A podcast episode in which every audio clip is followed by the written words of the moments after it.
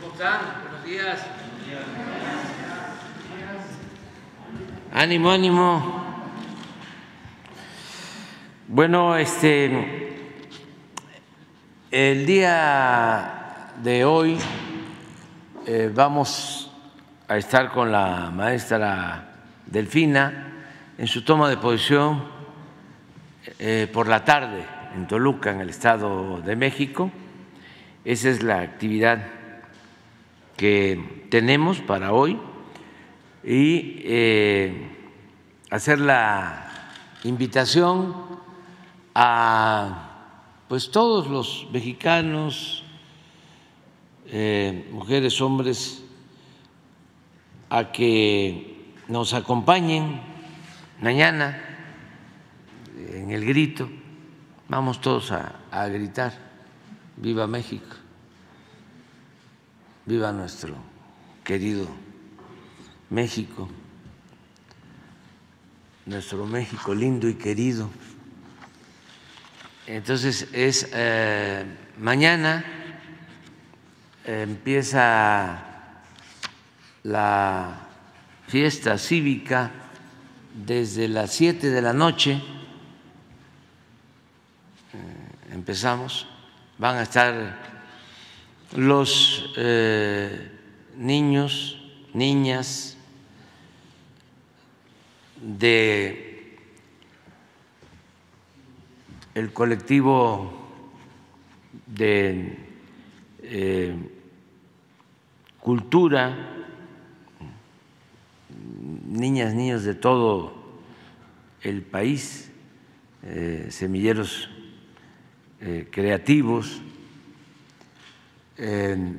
son como mil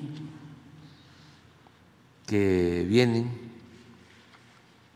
es todo un espectáculo porque representan a todo México y vienen hasta de los pueblos más apartados del país, eh, de los semilleros.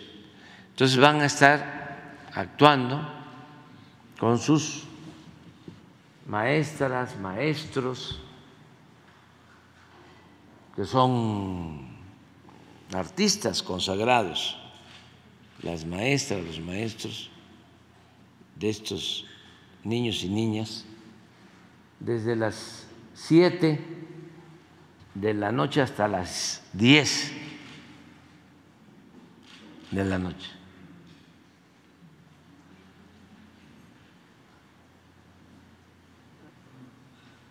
Y luego van a estar eh, los de la banda Grupo Frontera, de 10 a 11. ¿Por qué no pones al Grupo Frontera pero con la niña? Sí. Vamos a escucharla. Con la niña, porque este también va a estar la niña, nada más que no con ellos parece que va a estar con las niñas y los niños, la invitaron de eh, los semilleros creativos, porque la, la niña, sus hermanos también menores, dijeron algo no adecuado, como todos que cometemos errores porque somos seres humanos, y ellos ofrecieron con mucha humildad disculpa y pues tenemos nosotros que perdonar, todos. A ver, vamos. Y mete el corazón en donde no debía. No vi la señal de que me encontraría. Fui yo el que se ilusionó, yo que no funcionó, yo te entregué mi vida. No me pidas disculpas, que la culpa es mía. ¿Por qué no tengo corazón así? Así como el que te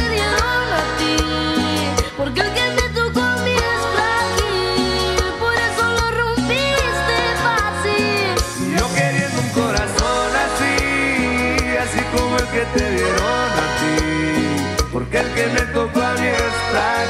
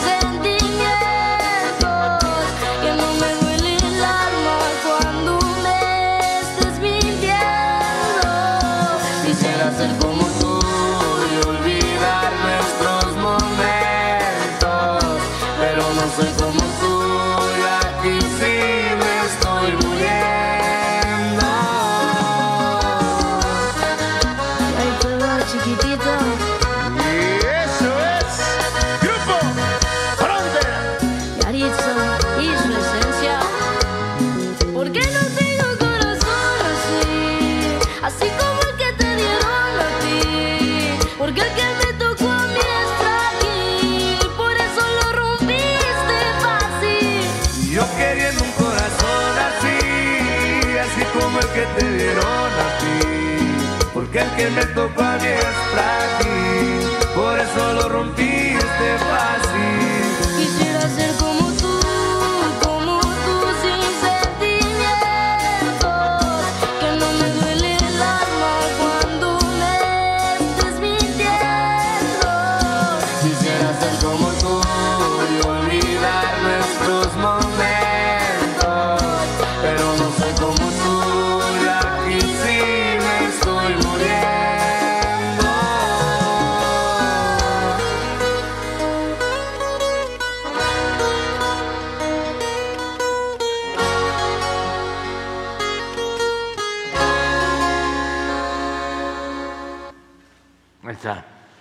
Y van a estar ellos de 10 a, a 11, un grupo frontera mañana. El grito es a las 11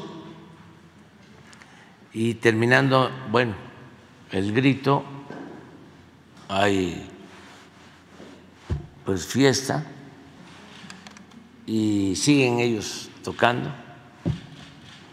Entonces están todas, todos invitados, eh, en familia, porque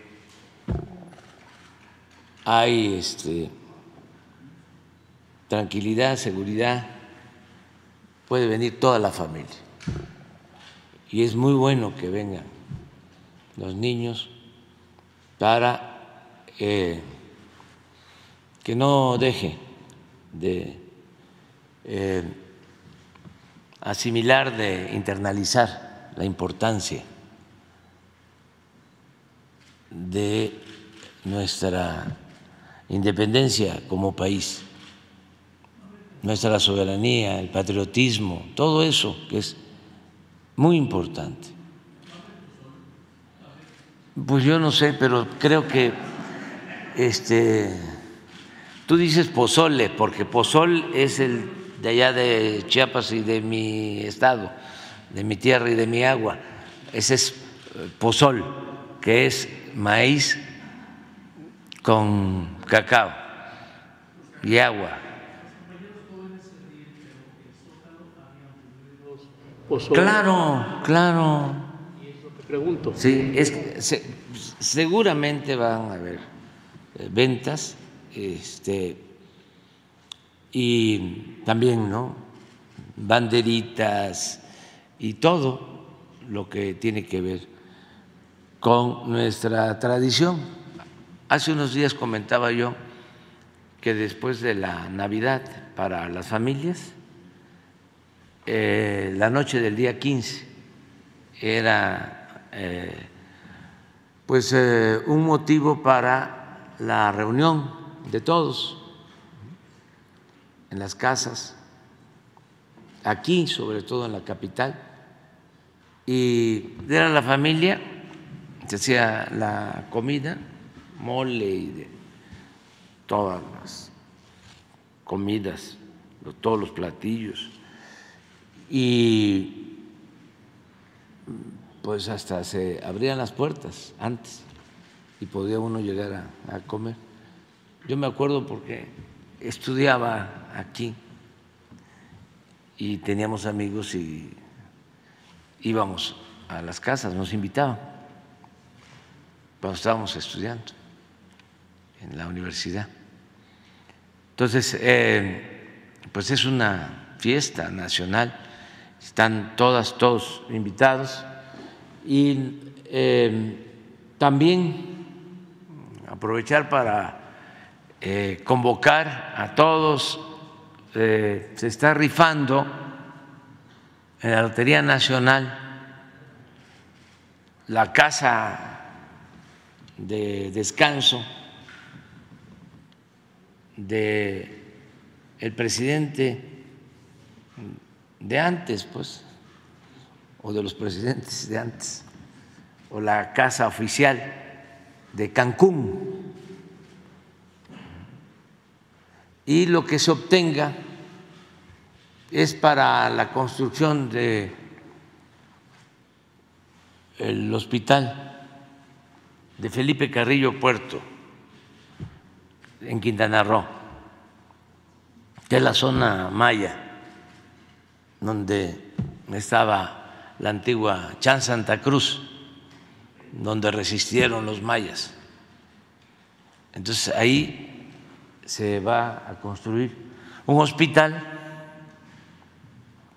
del IMSS Bienestar y lo que se obtenga del sorteo es para eso.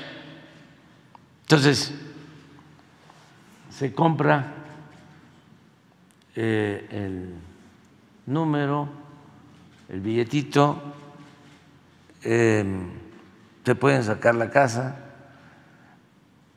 y además se coopera, se ayuda, porque es este, una labor social importante. Y se me pasó a mí este, informarlo, o sea, porque ya es mañana, pero ya ven cuántas cosas hay, se me pasó, pero todo es tiempo, ¿no? Hoy y mañana, ahí con las compañeras, los compañeros billeteros. ¿No tienes este, el videíto de la casa o el anuncio que tiene la lotería? porque también hay otros premios. Nos dejaron aquí también unos palcos para el Estadio Azteca también. A mí me gusta mucho el fútbol, pero... Con el gran sorteo especial de Lotería Nacional, este 15 de septiembre, gánate una casa en Cancún de más de 197 millones de pesos. Podrás ganar un palco en el Estadio Azteca para vivir la pasión del fútbol. O más de 354 millones de pesos en premios en efectivo y reintegros. Cualquiera de estos premios puede ser tuyo con solo un cachito de 500 pesos. Lotería Nacional. Si juegas, gana México. Ahí está. Pues básicamente es eso. Vámonos. ¿Qué tal, presidente? Buen día. Carlos Guzmán de Cuatro Media Telecomunicaciones, Veracruz, Aban Noticias. Pues preguntarle temas de Veracruz relacionados con lo que usted ayer fue a inaugurar, que es la primera etapa del Cuchillo 2 con el gobernador eh, de aquella entidad. Se manejó en estos días nuevamente la propuesta que también hemos hecho nosotros de retomar este proyecto de Monterrey 5, Monterrey 6, como también ya se le llama, que es la extracción del agua del pánuco. Eh, no sé si el gobernador eh, le comentó el día de ayer algo del tema. Hay un grupo de empresarios que incluso está buscando retomar eh, este acueducto, este proyecto que quedó pendiente, obviamente con modificaciones. la gente del pánuco, con la que hemos platicado, menciona que estarían de acuerdo en la medida de que se aplicara algo similar a lo que efectuó la ex jefa de gobierno, ya no está como jefa de gobierno Claudia Sheinbaum, en Michoacán. Seguramente el gobernador Bedoya le ha comentado del tema, que el agua que se extrae de la cuenca que está ubicada en la parte de Michoacán hacia el Valle de México, pues tiene un pago, tipo de pago de derechos de uso de, del agua. Les están dando agua, les están dando incluso construcción de caminos, y obviamente lo que es el agua entubada hacia sus viviendas. En esa medida, la gente del Panuco en, algunos pueblos estarían de acuerdo, pero es eh, de inicio consultarle si le comentó algo el gobernador de Nuevo León al respecto, presidente. Sí, incluso me lo preguntaron en los compañeros de los medios. Fue muy importante lo de ayer porque ya se inicia una primera etapa, son mil litros por segundo para iniciar, pero va a incrementarse a cinco mil litros por segundo con este acueducto y va a ayudar mucho porque eh, no llueve. Ahora este fin de semana eh, se espera que llueva, llevan 15 días sin lluvias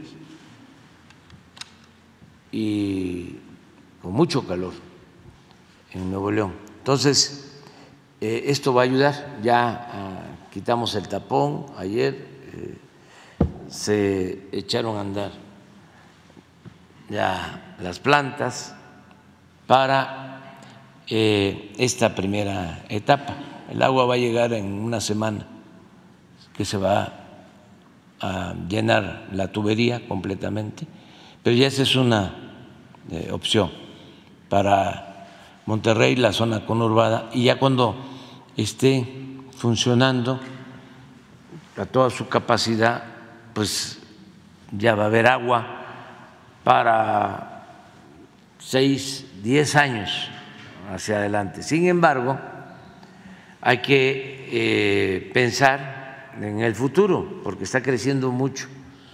En Monterrey, la zona conurbada, tiene tasas de crecimiento por encima de la media nacional. Se están trasladando muchas empresas a Nuevo León por la infraestructura que ya existe, eh, la vocación empresarial, también porque mucha gente, más antes que ahora, de San Luis Potosí, de Zacatecas, de Veracruz, de Tamaulipas, ¿no? Llegaba a Monterrey, ha llegado a Monterrey y ahí se han quedado a, vivir muchos trabajadores. Ahora está cambiando porque hay mucha demanda de fuerza de trabajo en todo el país, afortunadamente. Pero bueno, hay crecimiento y va a seguir habiendo crecimiento en Nuevo León. Entonces, tienen que empezar ya los nuevos proyectos para abasto de agua, pensando en el mediano y en el largo plazo. Entonces me preguntaban a mí sobre este proyecto. Dije, sí, nada más que se tienen que poner de acuerdo. Primero, tiene que haber un acuerdo de eh, los gobiernos, Veracruz, Tamaulipas, eh, San Luis San Luis Potosí. Potosí, Nuevo León, tener un acuerdo. Y hasta les decía yo de que no hay otro estado o no hay otros estados tan hermanados, sí los hay, este, como Nuevo León y Tamaulipas, donde hay más eh, gente de apellido González. Pues en Nuevo León y en Tamaulipas. Garza,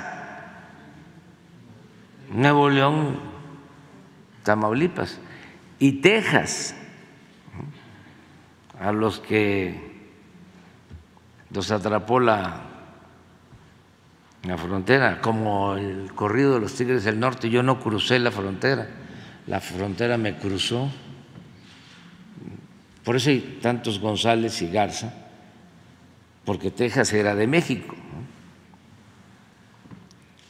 Entonces se quedaron allá muchos González, muchos Garza. Entonces es cosa de que se pongan de acuerdo, pero tienes razón, se puede llegar este, a tener acuerdos.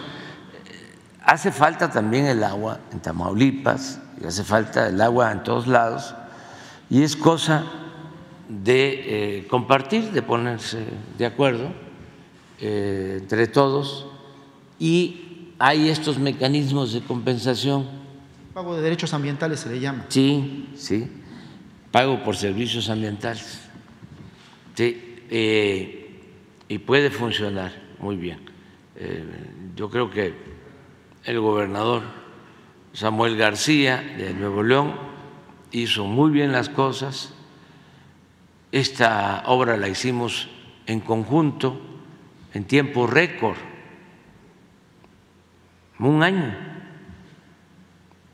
Participaron las empresas de Nuevo León, fabricantes de tubería de Nuevo León, eh, desde luego los obreros, los trabajadores que a veces se olvida.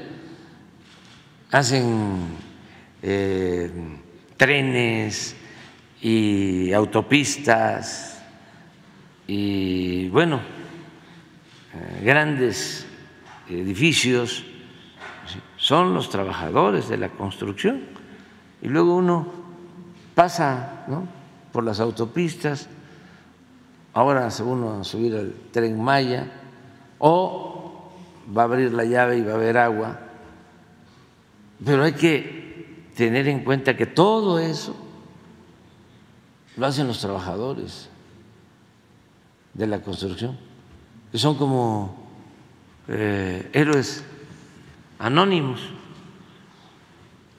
Entonces, ayer eh, fue eso, eh, fue el constatar que la suma de voluntades hace posible resolver los problemas, aún complejos, porque fueron los trabajadores, pero fueron también los ingenieros hidráulicos, civiles, los empresarios se portaron muy bien, se escogió que todos eh, fueran empresarios de Nuevo León, eh, los fabricantes, los eh, servidores públicos, del gobierno de Nuevo León, ya hablé del gobernador, los financieros, director de Banobra, porque fue una inversión, es una inversión de 12 mil millones de pesos, la mitad es eh, inversión federal, la mitad inversión estatal, y los ingenieros eh, militares, que eh, fueron los que llevaron a cabo la supervisión. Y pues son muy disciplinados, muy trabajadores, rectos, y esa obra en otros tiempos, en otras circunstancias, pues eh, la construyen en tres años, en cinco años, y esta se hizo en un año otra cosa también importante, sin corrupción, porque lo que se estimó es lo que se está ejerciendo. En fin, fue en beneficio de todos y no se descarta la posibilidad.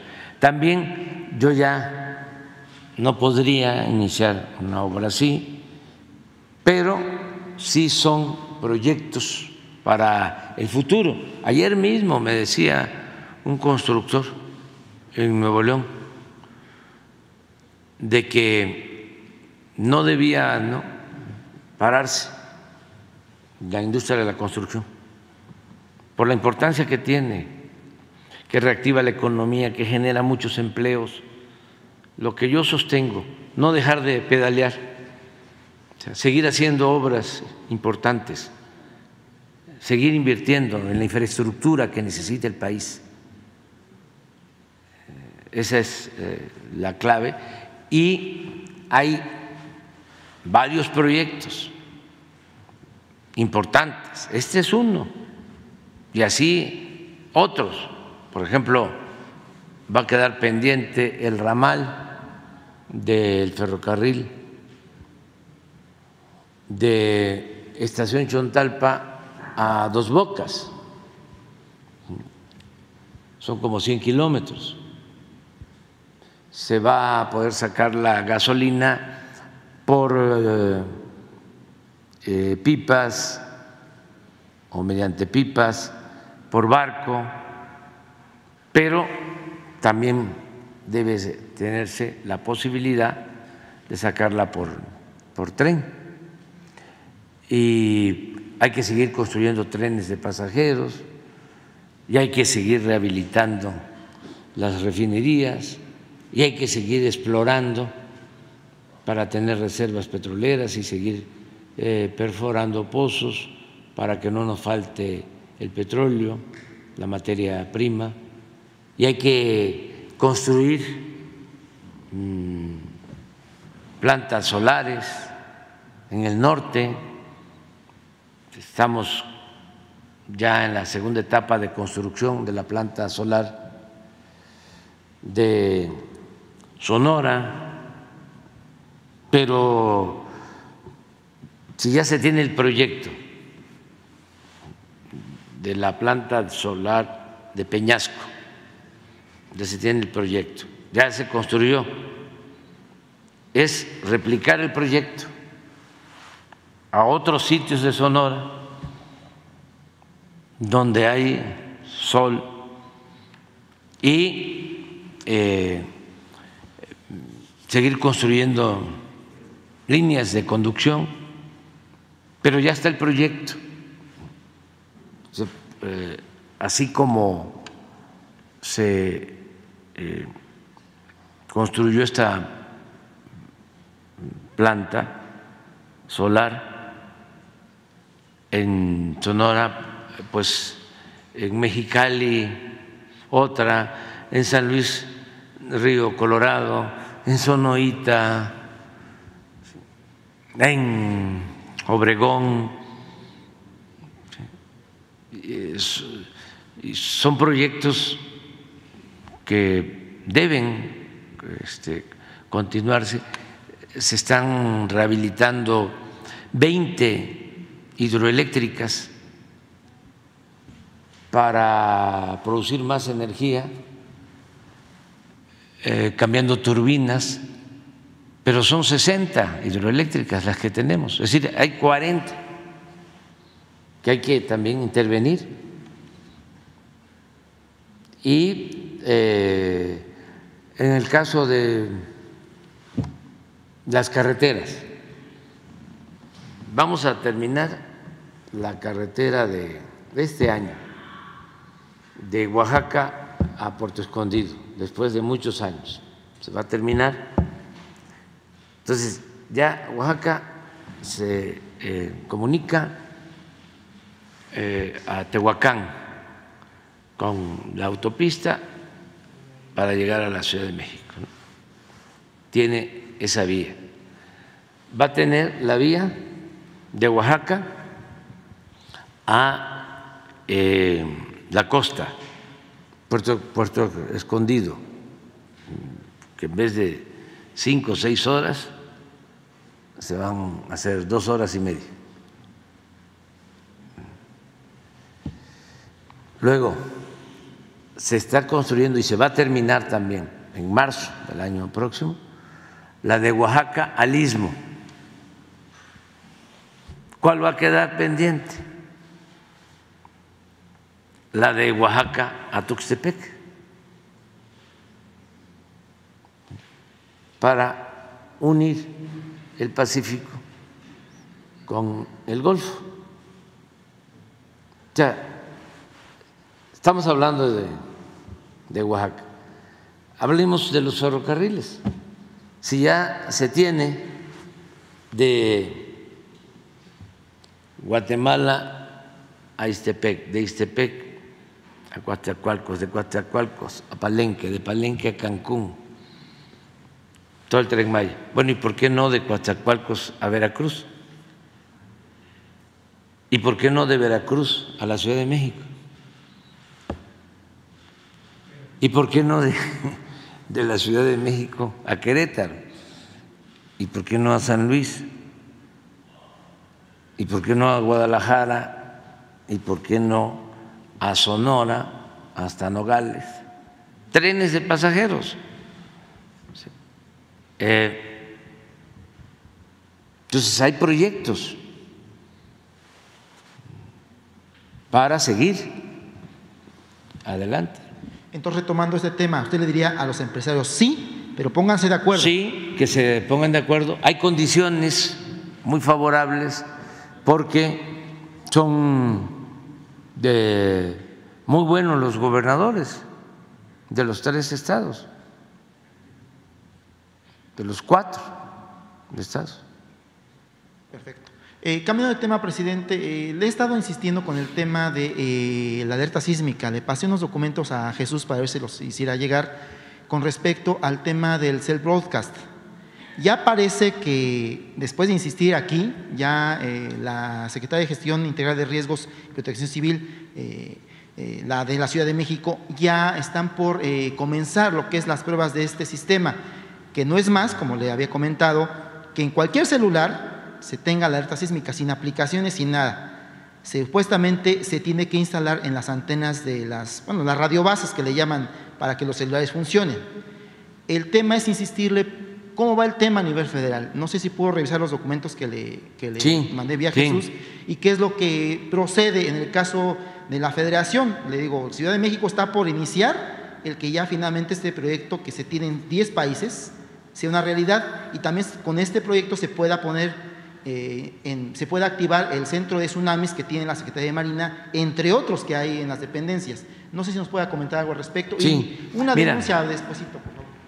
Sí, este, hoy hablamos de ese tema porque viene el 19 de septiembre y como lo hacemos desde hace muchos años, eh, va a haber un homenaje muy temprano a las siete y minutos de ese día en el Zócalo y luego vamos a estar aquí y se va a hablar del tema. Entonces a mí me gustaría que para entonces Laura la Blasco, que es este la coordinadora de Protección Civil y está llevando a cabo todo esto con la secretaria de Seguridad Pública, Rosa Isela Rodríguez, este, nos den un informe de todo lo que se está haciendo y que eh, nos eh, den una respuesta a lo que estás planteando, que se pongan de acuerdo con los servidores públicos del gobierno de la ciudad sobre esto, si te parece, para el día 19. Y ese día va a haber un simulacro también. Eh, ellos van a explicarnos, a lo mejor lo vamos a hacer el lunes, que es este 18, eh, eh, para prepararnos para el martes, que es 19, ¿no? Entonces vamos a estar viendo eso. Ya- este, este, la, la coordinadora de, de protección civil, Laura, va a tomar nota y a ver si se ponen de acuerdo con el gobierno de la ciudad y hay una propuesta. Y ya muy rápido, eh, hace ocho días hubo un problema con una persona de un compañero periodista, eh, que lo conozco hace muchísimos años en el tema del IMSS. Tuvo a su sobrino, lo llevó al, al hospital que está en Cuapa, un hospital de traumatología, porque tuvo una caída.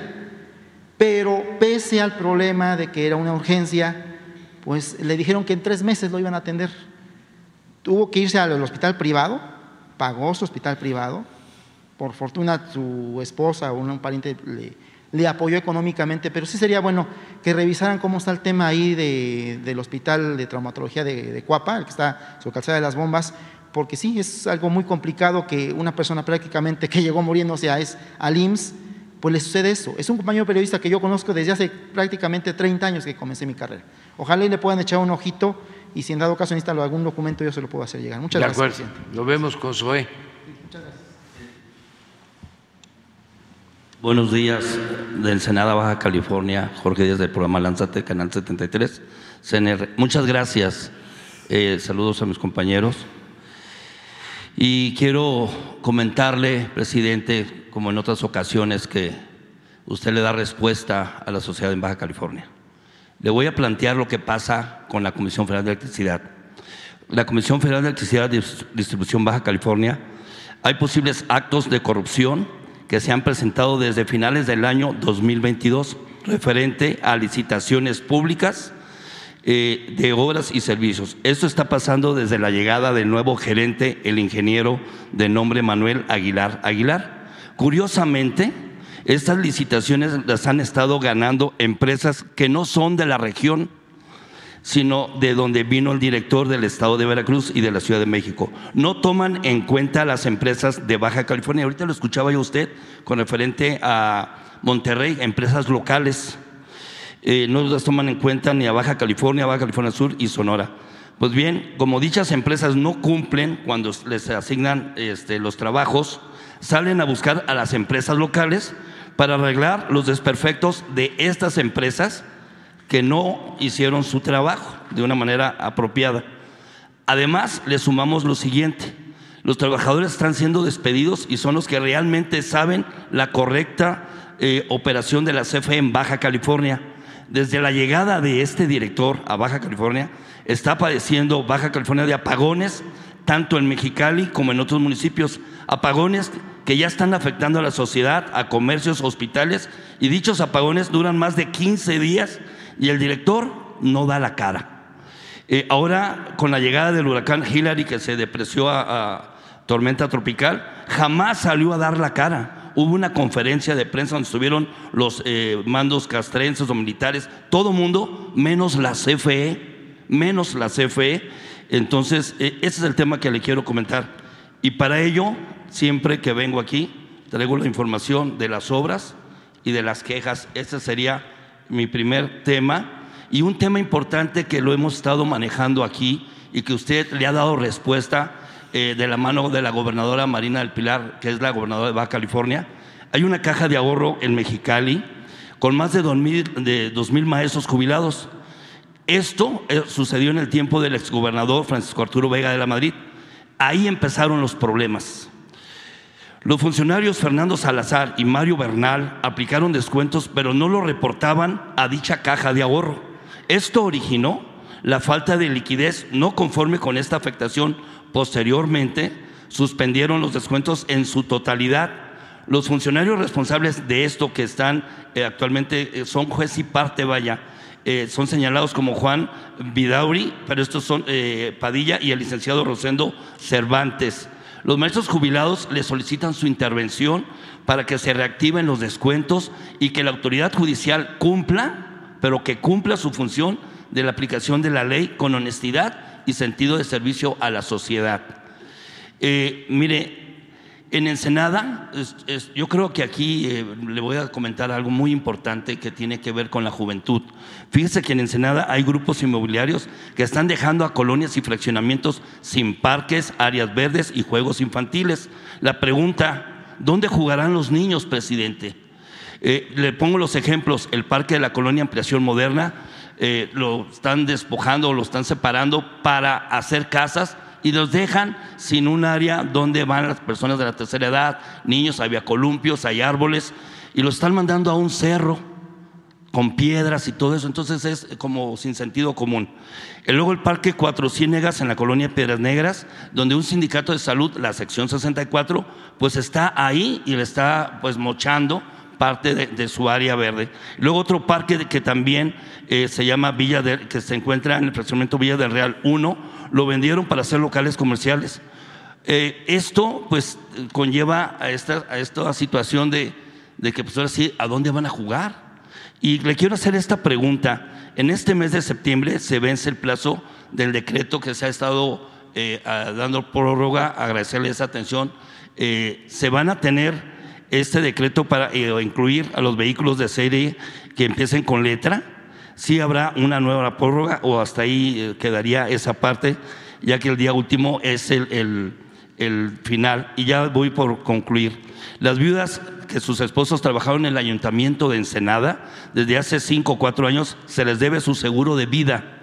Les solicitan su apoyo para que se les dé lo que por ley les corresponde. Han hecho manifestaciones, incluso eh, presión para esto. Yo sé que usted tiene un alto sentido, sentido de humanismo en esa parte, presidente, porque siempre le ha dado respuesta y usted me lo ha dicho aquí. ¿Qué es lo que se está haciendo? ¿Cómo se está realizando? ¿Quién ha cumplido? ¿Quién no ha cumplido? Y eso es lo que le quiero comentar. Otro, otro tema importante que tiene que ver con maestros es el Frente Estatal Magisterial. Le piden su apoyo para que la- le piden su apoyo para la gobernadora Mariana Pilar pueda jubilar los maestros con más de 30 años de servicio. La gobernadora está cumpliendo parte del acordado y lo que se necesita es de su valioso apoyo para que Hacienda les eche la mano en el recurso económico. Son un poco más de mil maestros son formadores de sociedad. En Baja California me refiero a los maestros activos y jubilados. Eh, y esto le, le quiero comentar. Y mire, hay buenas y malas. Lo que le estoy planteando, eh, planteando aquí, dándole a conocer a nivel nacional y lo que sucede en Baja California. Hay una dependencia que es muy noble.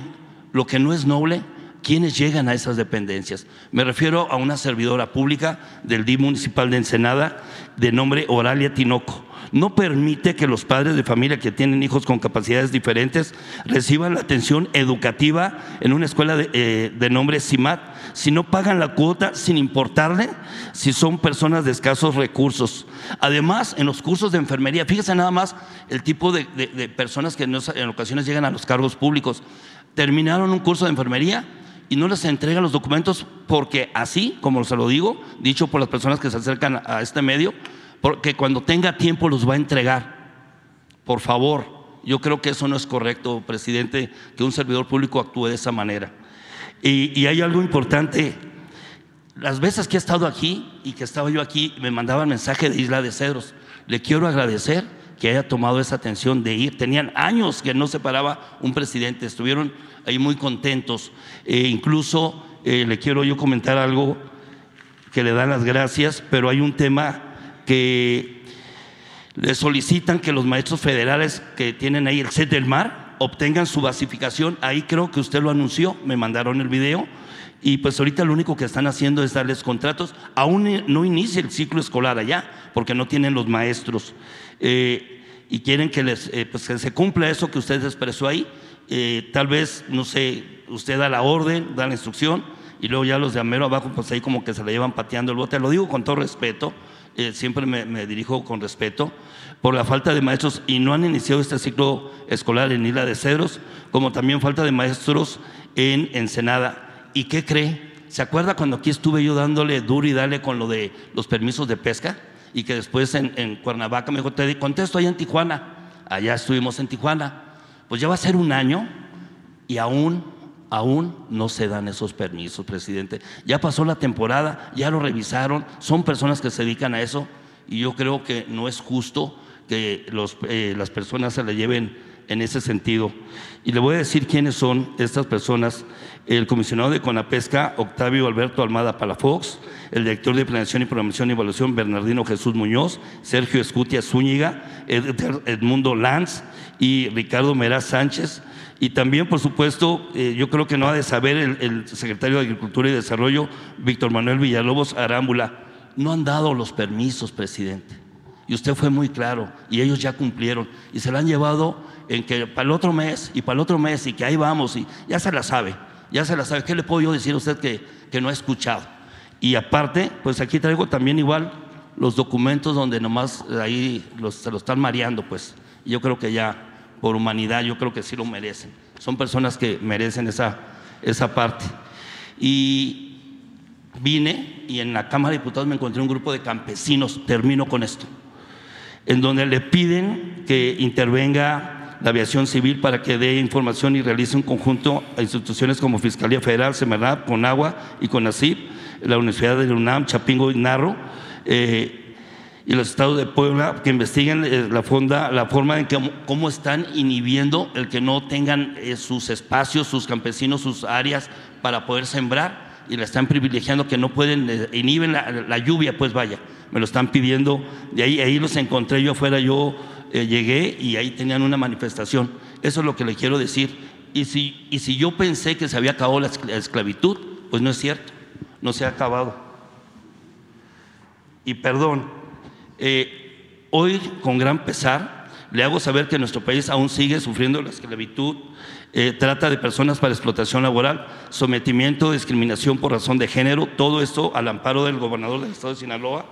Eh, la Autoridad Laboral, Junta Especial de Conciliación y Arbitraje de Mazatlán, como la Fiscalía de Mazatlán, del Instituto para la Mujer de Mazatlán, que han permitido al Ejército de Salvación AC, bajo la cara de buenos samaritanos, violentar las diversas maneras a sus miembros, por ello y en nombre de los dos miembros, pues sus derechos laborales. Se le pide esa parte. Y la Secretaría eh, este, Federal del Trabajo número 40, hay un laudo que, se, laudo que se ganó para 70 trabajadores del mar y también se niega a pagar. Con esto concluyo y le agradezco. Muy bien.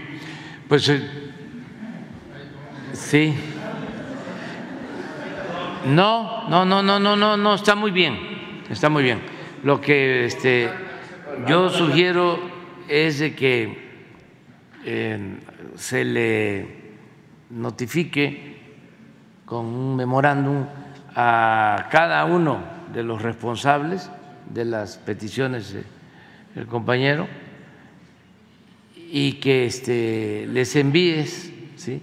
a cada uno las peticiones para que eh, den respuesta y que puedan eh, comunicarse con él. Eh, lo haces por escrito, para que cuando regrese, que nos diga qué se logró y qué no. Y no, no, de hecho le agradezco a Jesús Ramírez, siempre me atiende, siempre inmediatamente que termina recibo la llamada, te agradezco Jesús. Pero sí me refiero a esta parte, presidente, de lo que se ha hablado, pues a veces no se concluye, no por Jesús, sino por los que le hemos... Sí, pero aquí este, te aseguro que todos van a dar respuesta, todos, ¿sí? este, de- en un sentido o en otro, pero tienen que dar una, una explicación.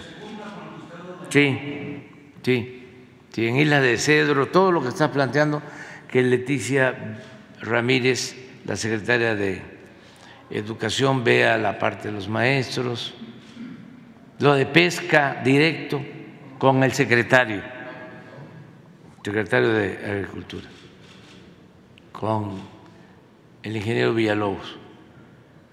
Y así, este, sí, todo, con el Liceo Bartlett, lo de la Comisión Federal de Electricidad.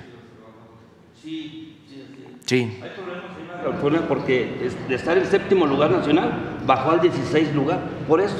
sí, lo vemos. Muy bien, adelante.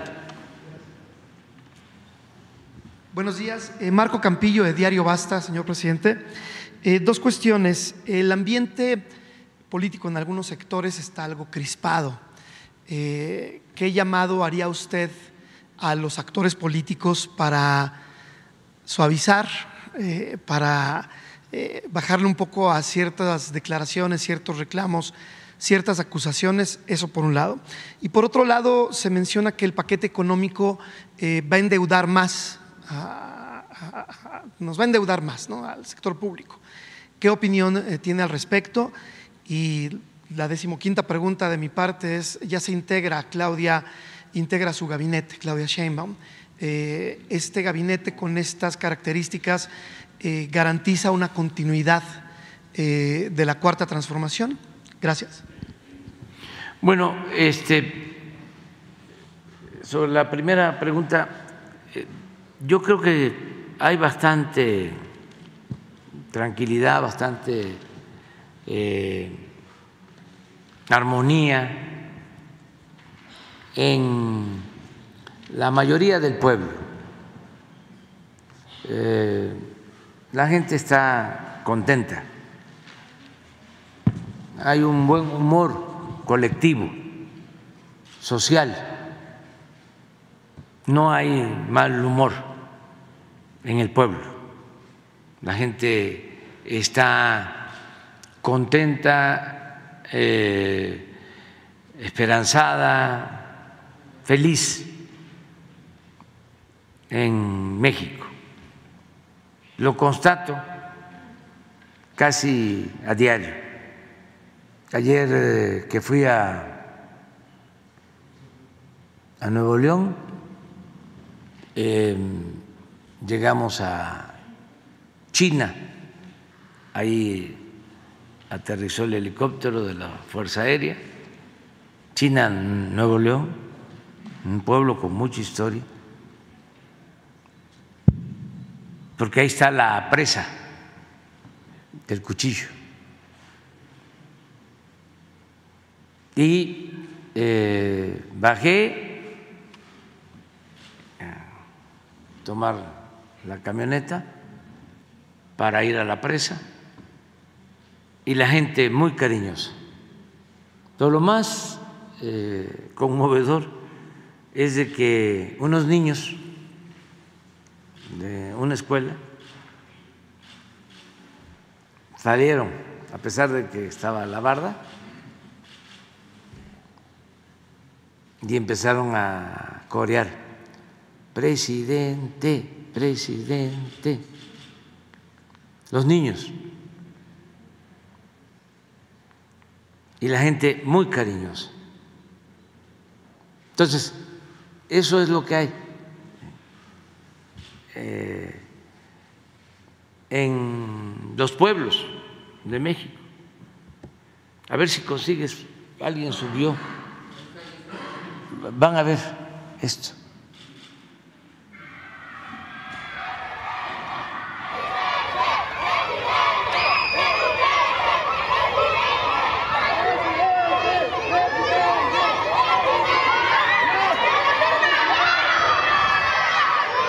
Esto es en China, Nuevo León.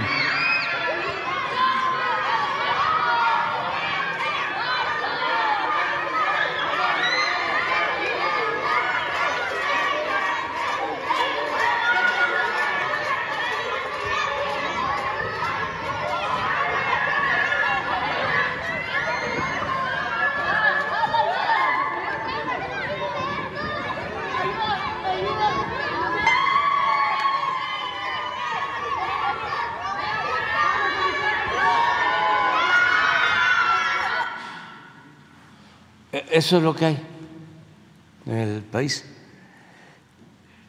En lo que llaman la clase política, que es otro mundo, este, es distinto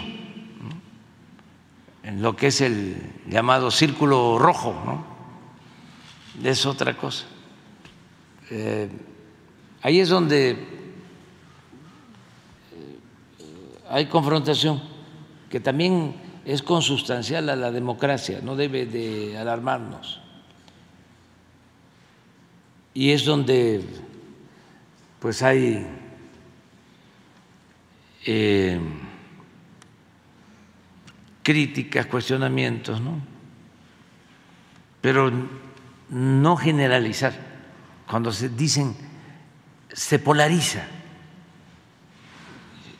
No, es arriba.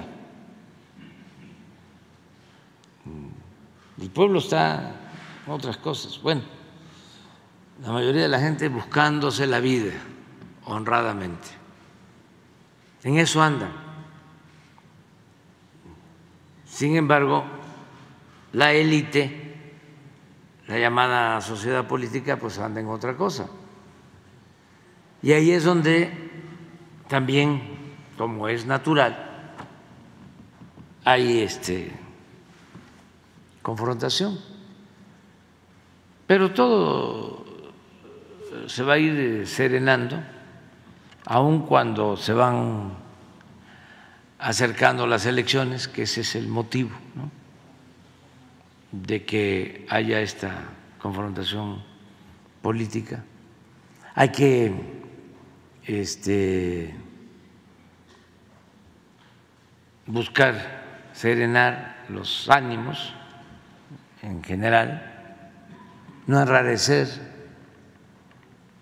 la vida política.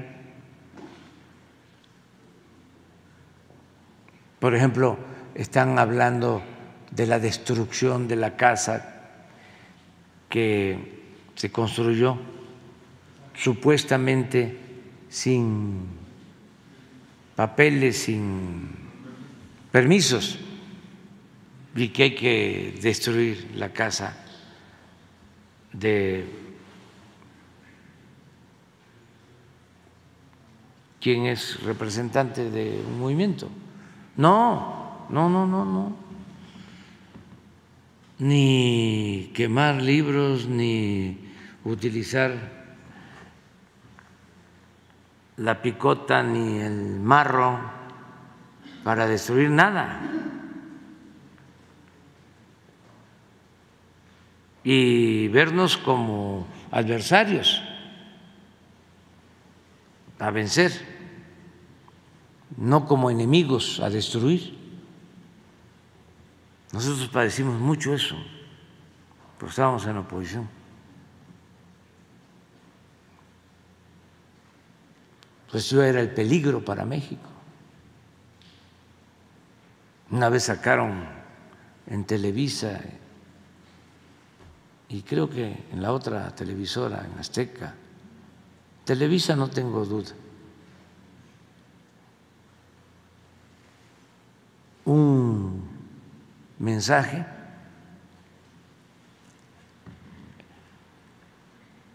comparándome con Hitler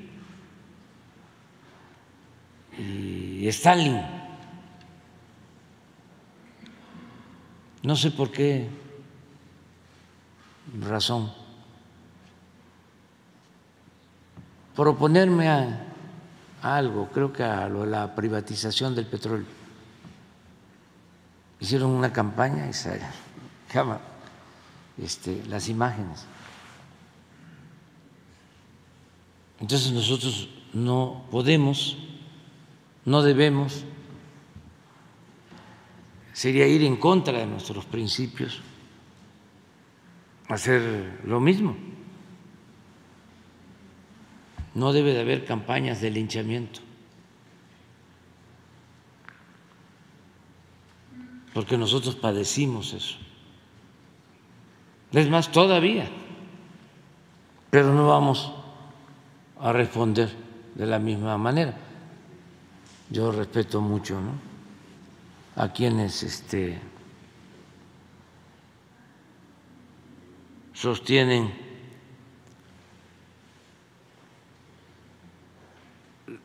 el mandamiento de la ley del talión, de diente por diente y ojo por ojo, pero yo no creo en eso. Porque Así no se resuelven las cosas. Y siempre digo que nos quedaríamos chimuelos o tuertos, todos. Creo más en el amor al prójimo. Entonces, hay que buscar la conciliación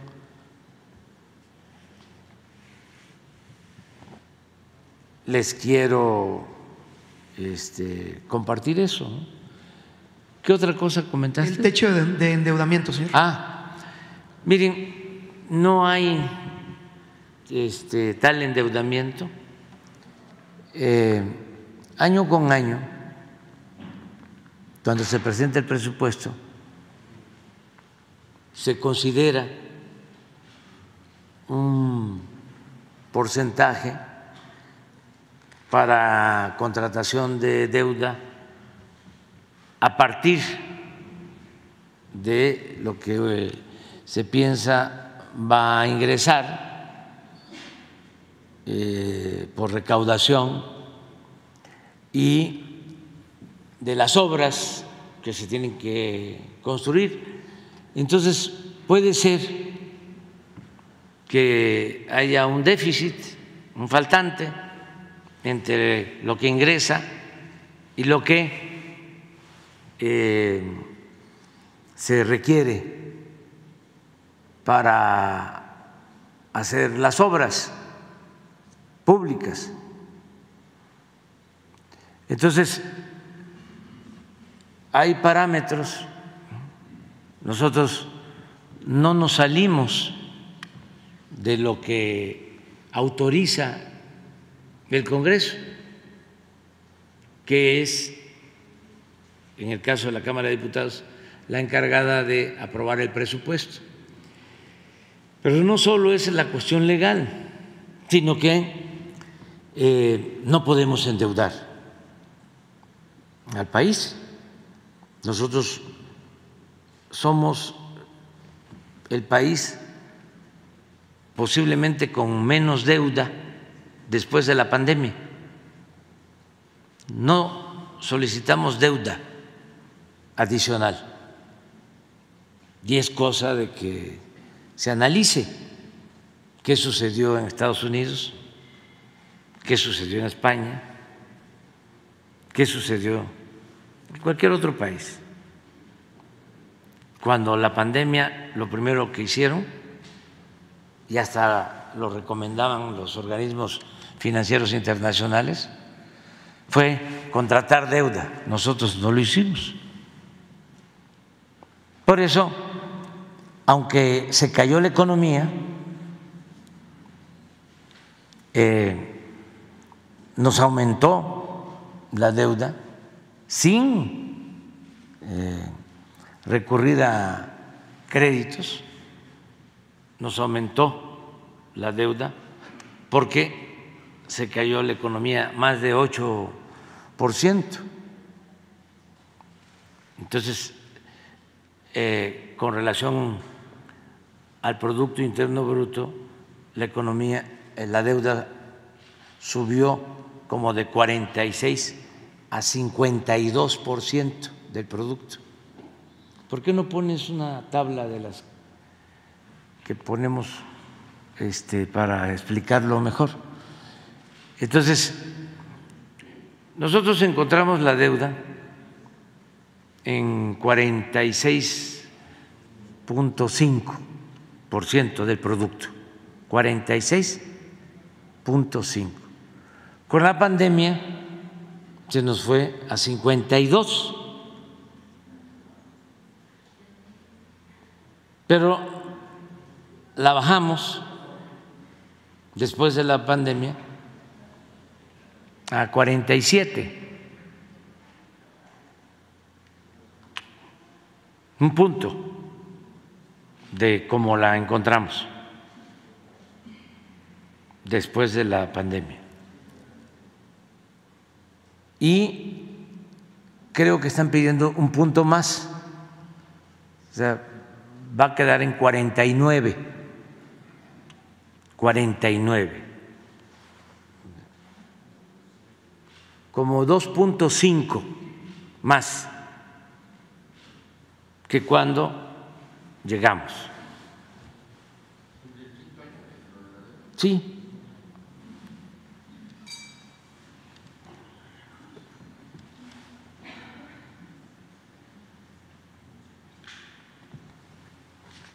De todas maneras,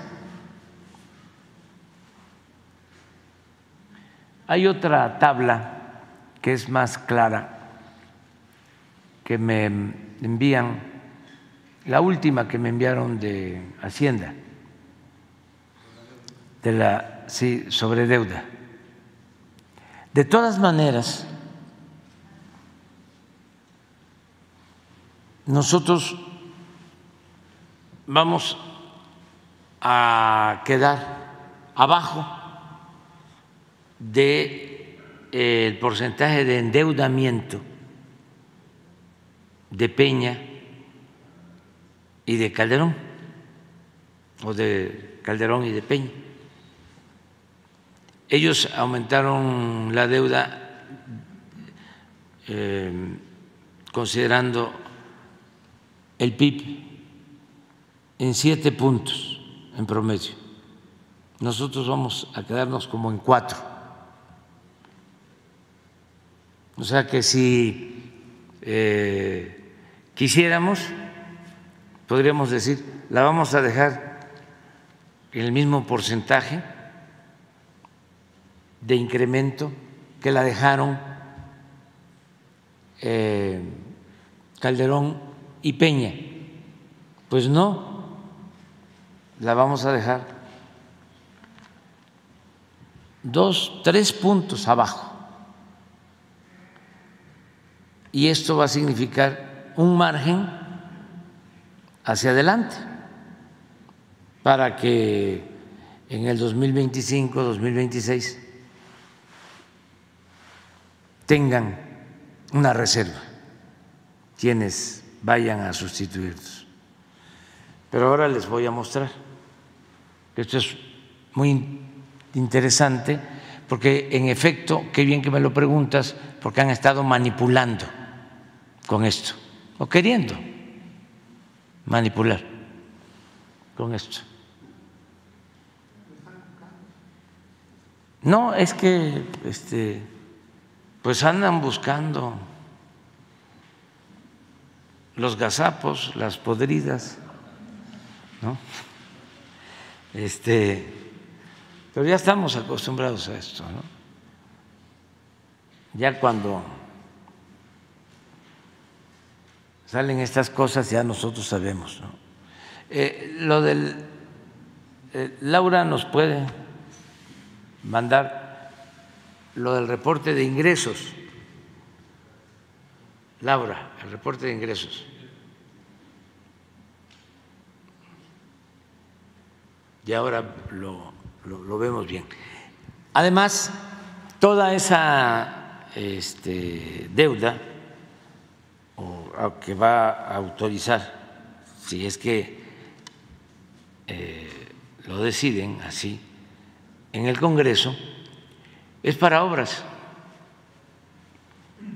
porque antes ni siquiera se cumplía con el propósito de que la deuda pública solo puede contraerse para una obra determinada. Y eso se perdió con el tiempo. Se solicitaba la deuda y no se sabía en qué se invertía el recurso. Ahora ya no es de esa manera. También es muy importante que se aclare que imagínense cuántos nuevos bienes le están quedando a la nación. O sea, eh, sin deuda. Aquí está.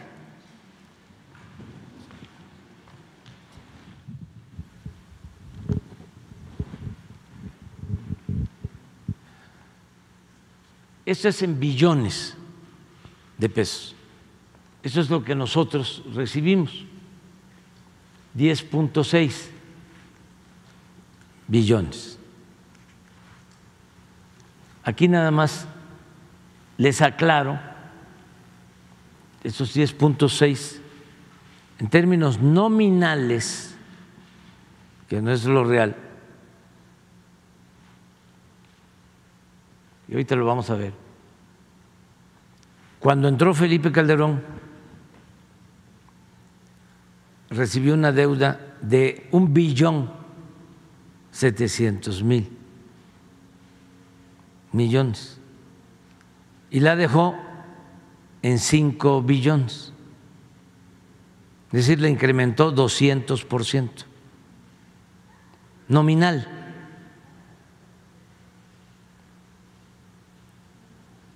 Puede ser que tengamos por ahí eso. Pero ahorita vemos. Eliseo Peña Nieto la tomó en 5 billones y la dejó en 10, 6. Y nosotros en nominal, al 29 de agosto, 14.1. ya este incremento es menor. no es el doble. No es 200%, no es 100%, que lo de Calderón y de Peña. De acuerdo al PIB, el producto es la riqueza que tiene México. Lo que se considera eh, este era el este es el PIB de México. Aquí se ve la caída. Esto tiene que ver con la pandemia. Tendríamos un PIB de 24 billones 200 mil millones. En el 19 subió a 25 billones, pero en el 20 cayó a 24.1. Ya 21, 22 ya está creciendo. 29 de agosto, sí, que es el último, 32 billones de PIB, porque hay crecimiento, tenemos una tasa de crecimiento, llevamos tres años con más del 3% anual. Bueno. Esto es la deuda de acuerdo al PIB. Cuando llegamos era 43.6.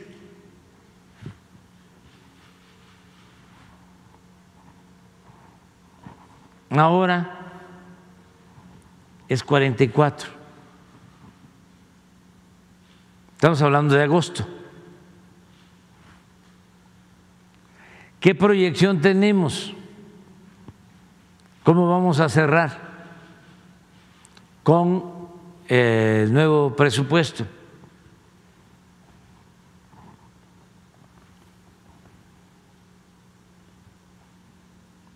Cuarenta y ocho nueve. De cuarenta y tres, dos.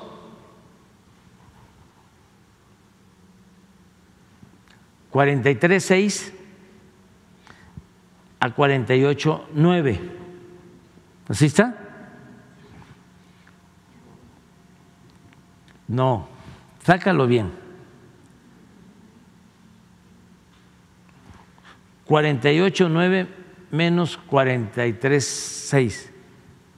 ¿Cinco qué? 3, 5.3. ¿De acuerdo?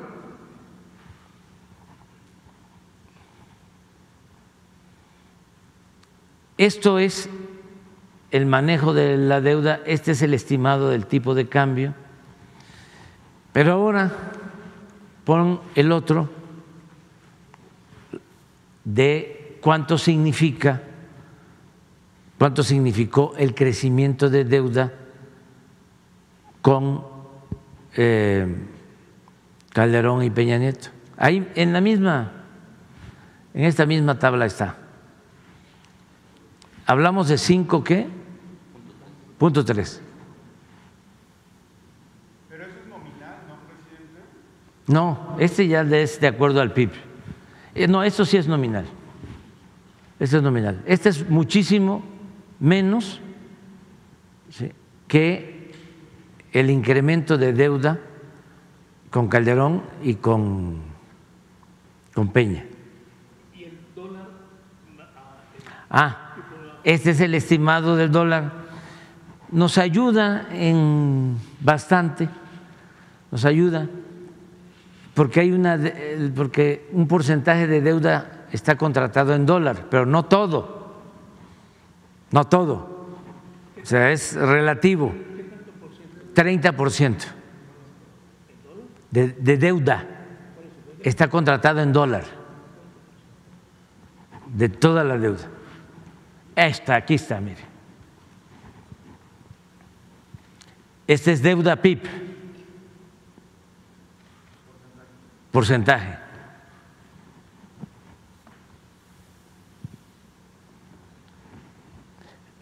Este era su porcentaje, el incremento,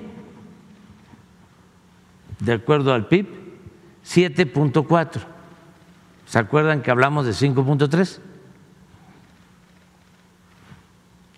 Este es Felipe Calderón. Bueno, este es Fox, el menos uno en términos eh, nominal, incremento nominal 53%. Felipe Calderón, 35.6 del PIB, de como la recibió, de 28 a 35, 7.4. Incremento nominal, 88%. El licenciado Peña la recibió en 35.6, la deja en 43.6. Incremento del PIB, 8. Nominal, 79%. El de Tepeitán, quedamos 48.9 incremento con relación al PIB 5.3. Miren el incremento aquí. 8. Ya estamos hablando de la proyección del 24, diciembre del 24, de acuerdo al presupuesto que estamos presentando. 8 y 7.4. Saca el promedio de cuánto menos es 5.3 de 8 y de 7.4. Sí. Eh, vienen siendo como 2.5 o algo así. A ver, es, es, puedes 8 más, más 7.4 entre 2 para sacar la, la media de los dos. No. ¿Eh? 7.7 menos 5.3 2.4 bueno si nosotros quisiéramos hacer lo mismo aquí no estoy tomando en cuenta eh, la pandemia ¿eh? como si no pasara nada. No hubo pandemia.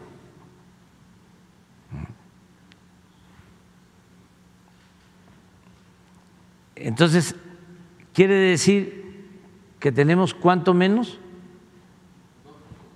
2.4 menos. ¿Cuánto es 2.4 en dinero hoy? Cada punto del PIB son 300 mil millones. 2.4 vienen siendo como 700 mil millones.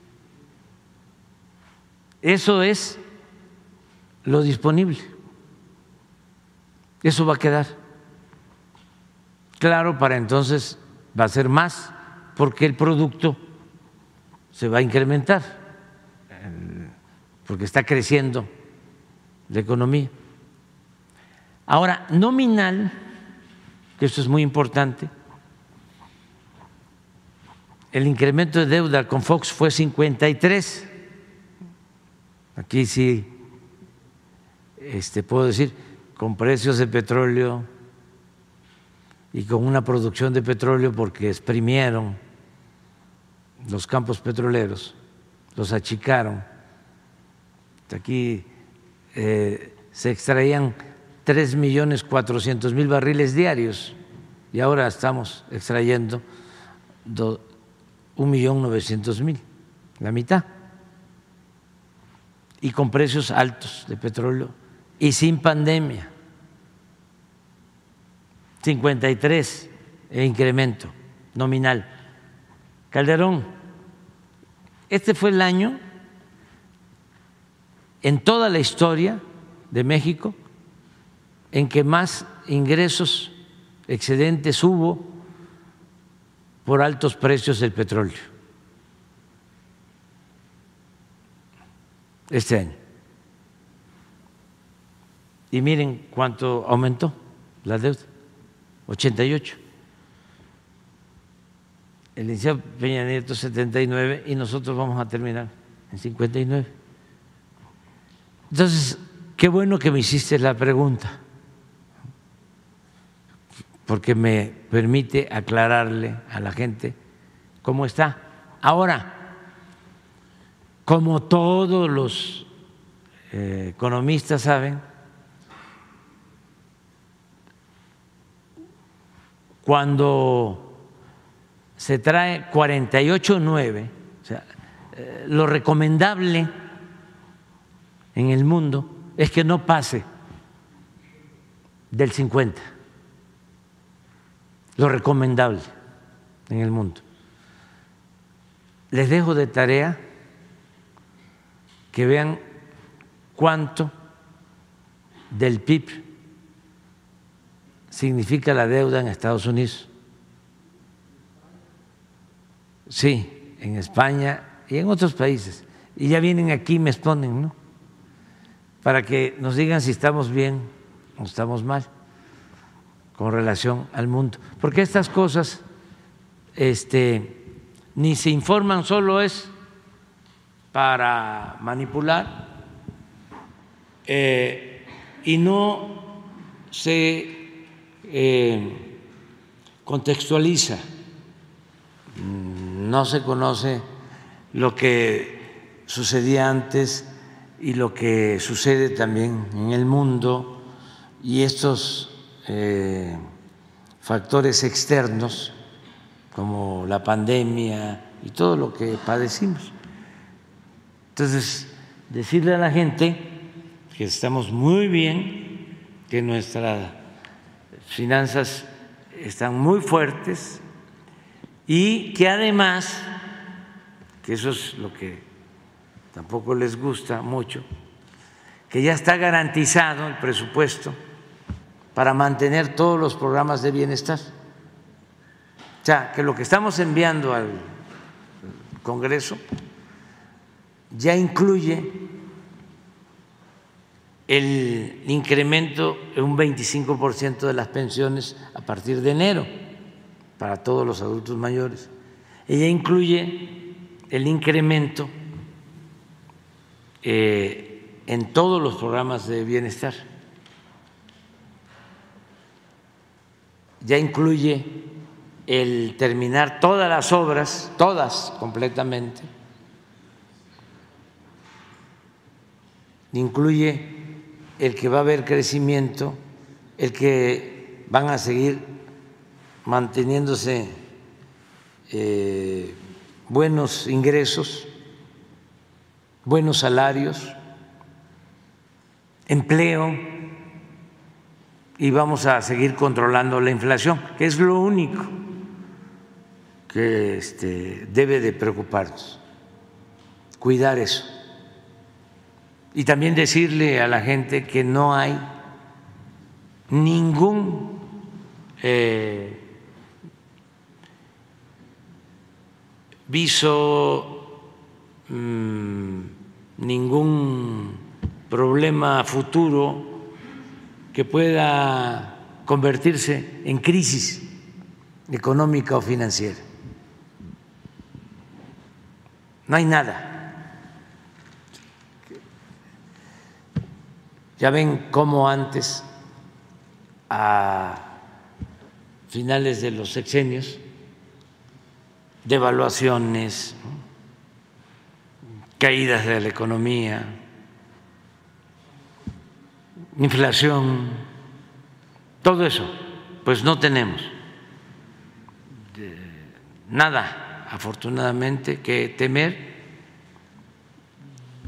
Se están manejando las finanzas públicas con mucha responsabilidad y al mismo tiempo vamos a seguir garantizando el bienestar del pueblo. Eh, es un año que me falta y estamos muy pendientes de todo para que podamos gobernar. Precisamente, tu otra pregunta, no la puedo responder porque yo ya entregué el bastón de mando de nuestro movimiento y ahora estoy dedicado a que terminemos todas las obras, que se garantice el ingreso para que podamos financiar lo de las pensiones. Es cierto que se trata de una inversión que no de gasto, que es distinto, es una inversión, no gasto, de más de 400 mil millones para las pensiones de los adultos mayores. Pero eso es justicia. Y para eso estamos. Si no, ¿qué caso tiene estar aquí? Entonces, eh, se alarman, ¿no? Eh, me acuerdo que cuando íbamos a echar a andar este programa de las pensiones a adultos mayores, me decían los tecnócratas nuestros, porque también los tenemos, este, desde entonces hacían corridas financieras. Dice, no va a alcanzar, no vamos a tener recursos. Hacían proyecciones con actuarios.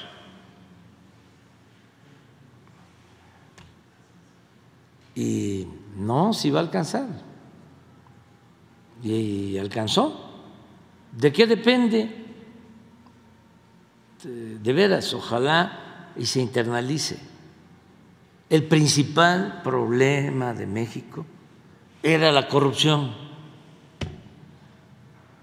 Si no hay corrupción, el presupuesto alcanza, rinde, y no hay necesidad de aumentar impuestos ni de endeudar al país.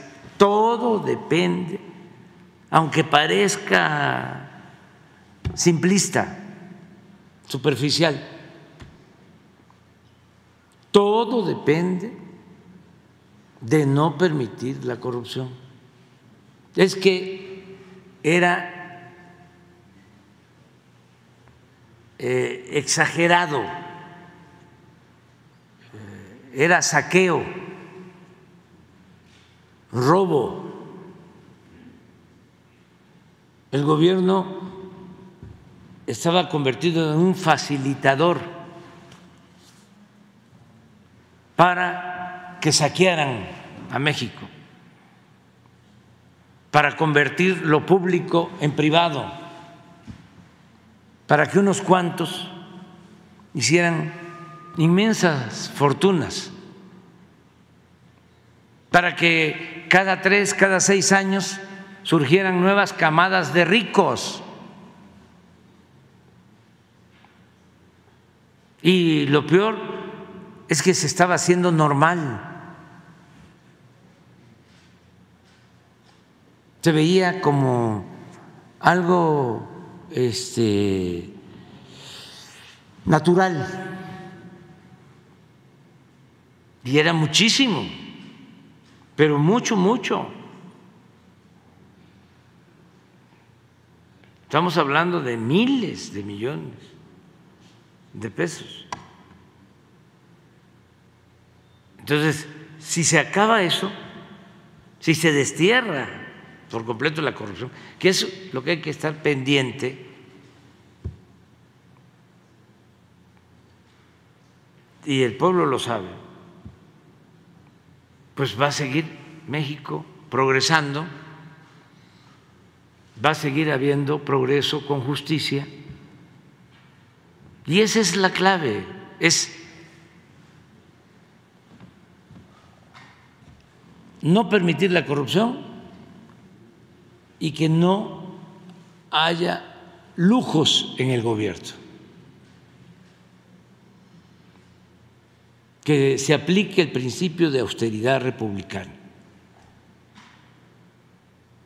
Con eso, y que todo lo ahorrado, sin intermediarios, se le entregue al pueblo, para que no se quede lo que le corresponde al pueblo en el camino, que no se lo roben los intermediarios, sean organizaciones sociales, organizaciones de la sociedad civil, organizaciones no gubernamentales, dependencias gubernamentales, directo a la gente. Nada de que yo te voy a manejar tu dinero.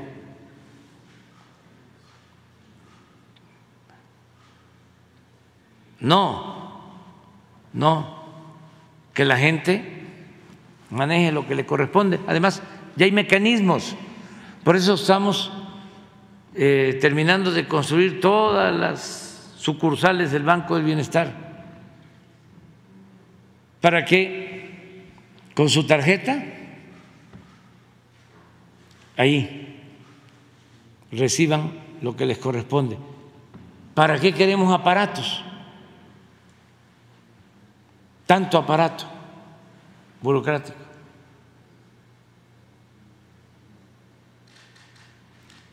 Esa es la clave y afortunadamente nos está funcionando. Miren, ya tengo aquí, ya me trajeron.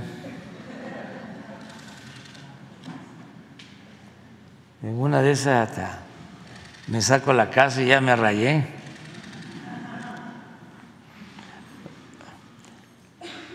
Hay eh, este, casas de descanso del presidente en distintas partes y todas este, se están eh, entregando al pueblo.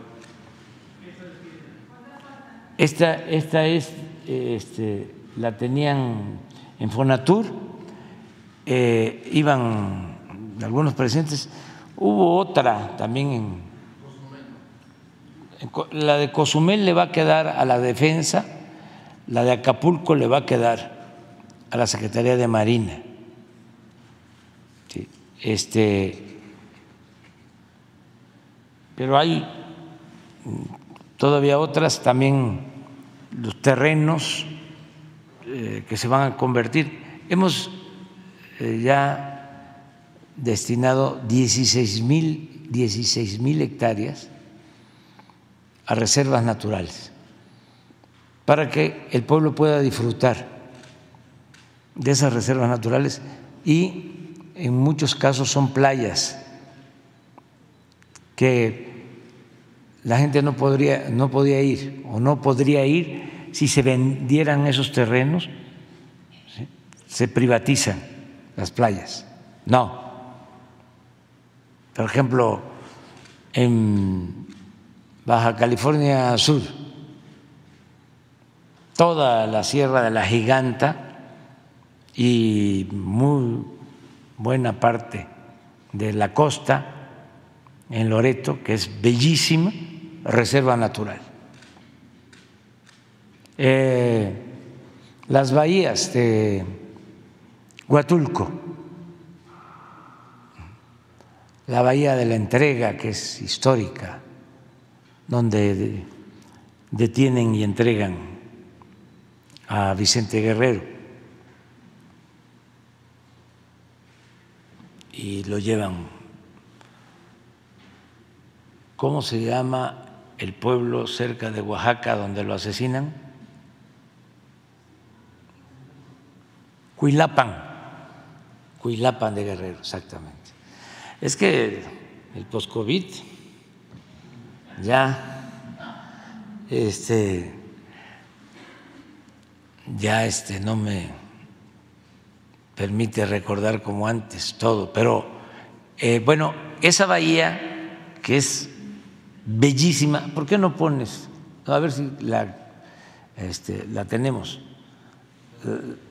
la bahía de, de la entrega. Todo eso es reserva natural, es público.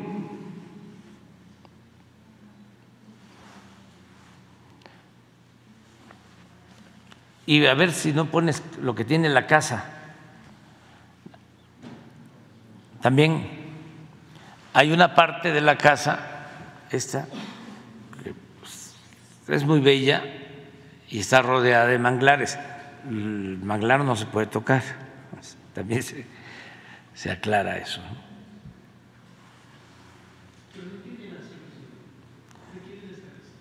Por la presidencia, sí.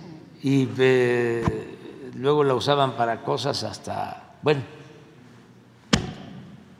hasta cuando llegamos nosotros. Pues, este, nos costó trabajo porque la rentaban para fiestas y no para 15 años ni para fiestas infantiles. Entonces, eh, todo eso, pues es lo que queremos que se termine.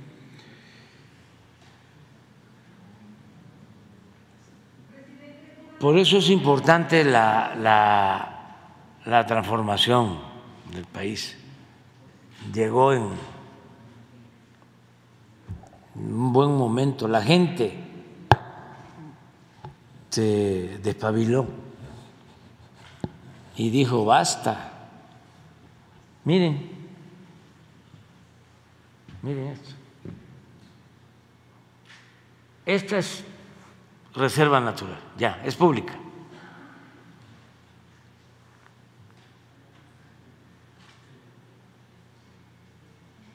¿A poco no dan ganas para estar ahí? Pero pon otras que son de, a ver si tienen otras. Son varias bahías, estas. Nueve. Eh, áreas naturales protegidas y playas. ¿Podrían ir allá? Sí, sí, sí. Sí. Con, ah, con Jesús se ponen de acuerdo. Ah, está este, esta que decía yo de Cozumel, esa le va a quedar a la defensa porque eh, se va a utilizar para la formación de buzos. Tienen ellos ya otros sitios, pero se les va a dejar con ese propósito. A Marina igual, la que tiene, eh, la que tienen en la casa presidencial de Acapulco, que pues yo no sé exactamente, ¿no?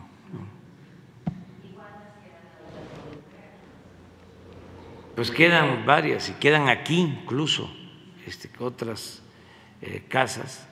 Nos queda una casa en las lomas muy importante que fue como casa de campaña, no casa de campaña, sino cuando era Fox presidente electo, en una esquina, ¿no? Sí, es por las lomas. Sí, esa nos queda ahí. Sí, esa también se va.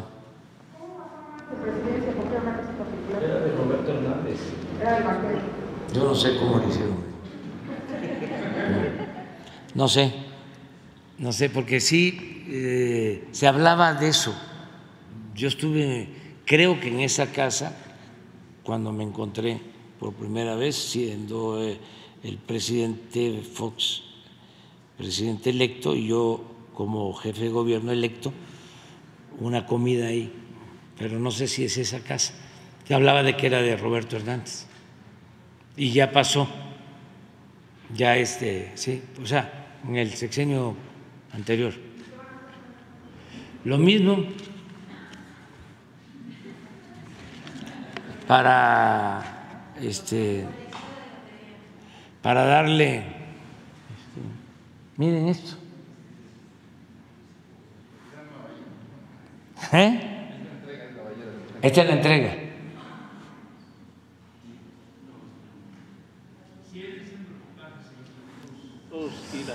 Sí. No, y este la zona de Baja California Sur es también bellísima. Eh, sí. Eh, bueno, todo México.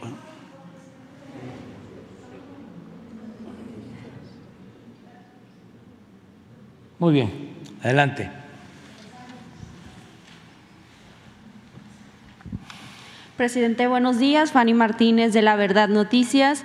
Eh, una pregunta de casa. Ayer nos anunciaron que La Verdad Noticias ganó el Premio Internacional de la Sociedad Interamericana de Prensa a la Excelencia Periodística 2023, esto en la categoría de Derechos Humanos y Servicio a la Comunidad, por el reportaje de la desaparición del joven Oscar Gabriel, este caso que incluso fue expuesto aquí en la conferencia mañanera, que usted pues ordenó una investigación en la desaparición de este joven. Afortunadamente, la historia tuvo un final feliz. En ese sentido, preguntarle qué opinión le merece que un medio mexicano esté compitiendo con medios de todo el mundo y que haya obtenido este galardón. Pues les felicito. Están contentas y contentos, ¿no? Y felicidades. Eso es el periodismo, ¿no? Investigación, servicio a la comunidad, informar y qué bueno que les eh, distinguen con ese premio. Felicidades, eso es lo que puedo decirles. Gracias. Y adelante.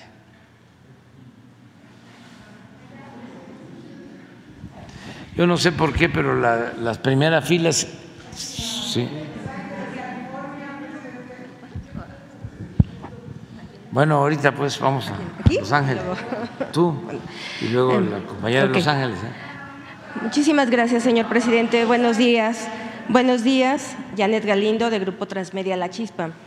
Eh, señor presidente, usted ha sido eh, una de las personas, bueno, ha sido el presidente que pues ha hecho varias cosas, como por ejemplo eh, lo que pasó ahora con el informe, salir por primera vez a dar su informe de gobierno fuera de la ciudad.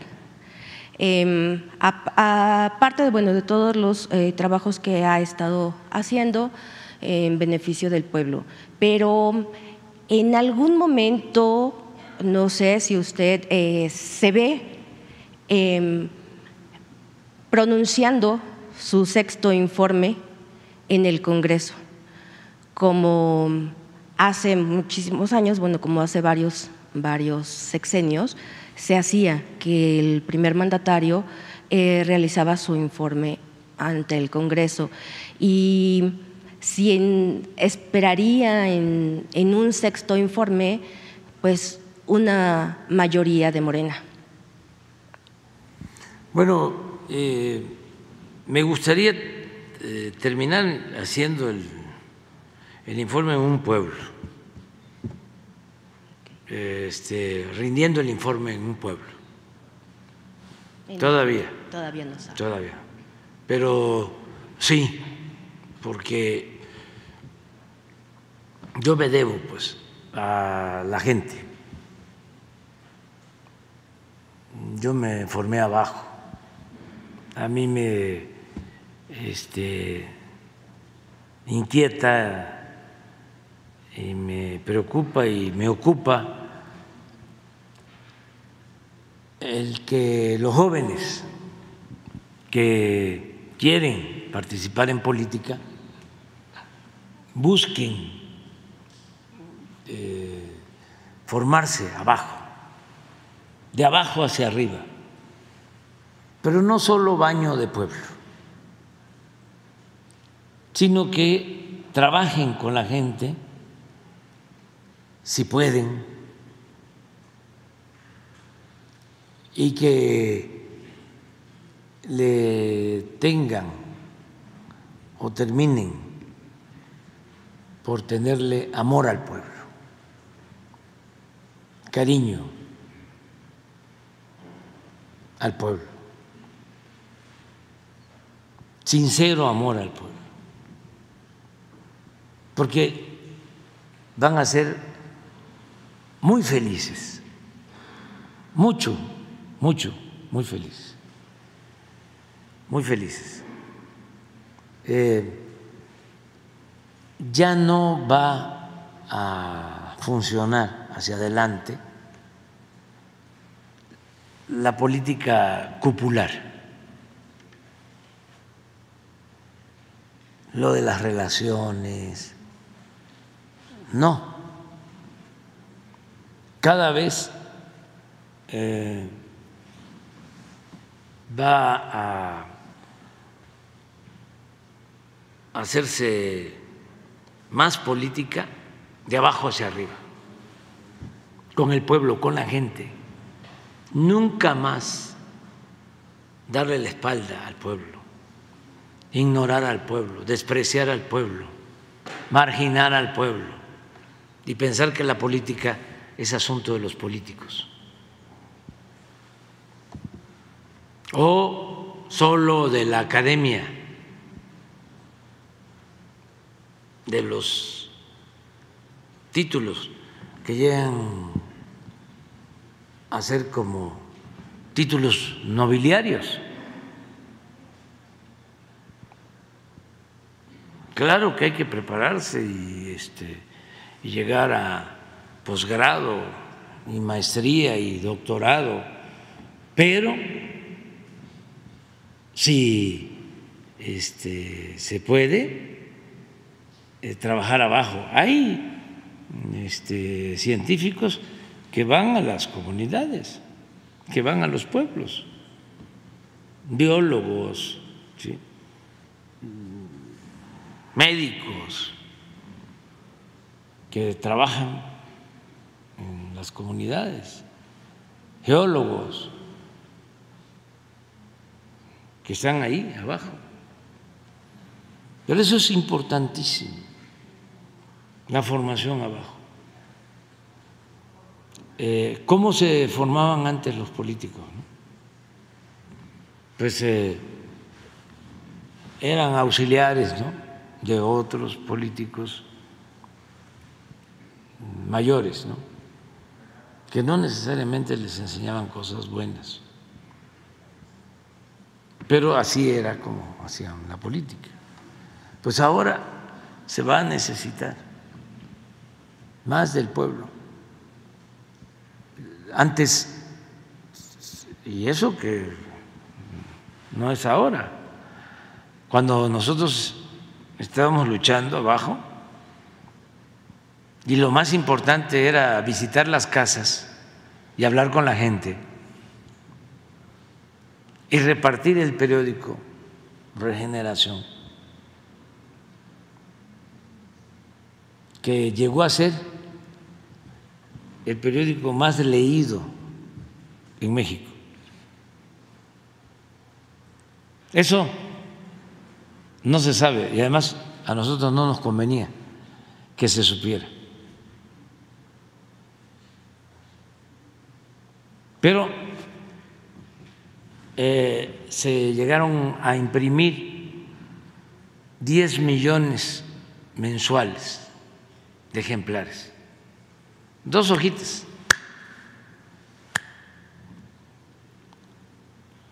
Cuatro páginas. Pero lo importante no es que se imprimían 10 millones, sino que había gente voluntaria para distribuirlos, porque se pueden hacer no 10, 20 millones, 50 millones, pero ¿quién los entrega? Todavía ahí andan compañeros, compañeras que les mando un abrazo, que eran los que distribuían el periódico, que ya los conocían en los pueblos. ¿Cuándo viene? ¿Cuándo llega el periódico? Abajo.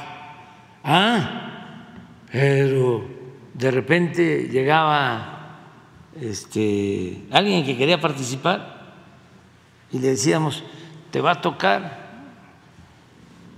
esta región, este distrito, y hay que este, formar comités, hay que hacer asambleas, formar comités con la gente, este, explicarles y eh, además de la organización, eh, repartir el periódico.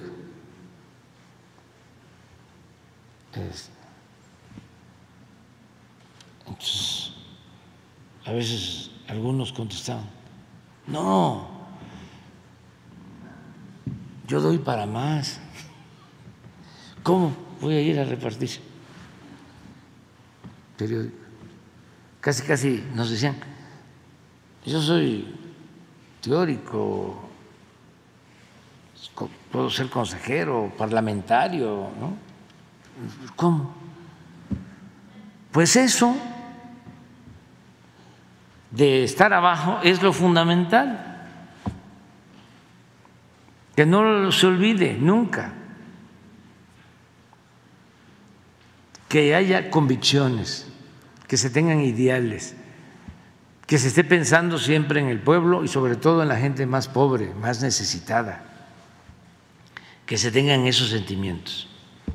Y así, adelante, independientemente si se tiene cargo o no se tiene cargo.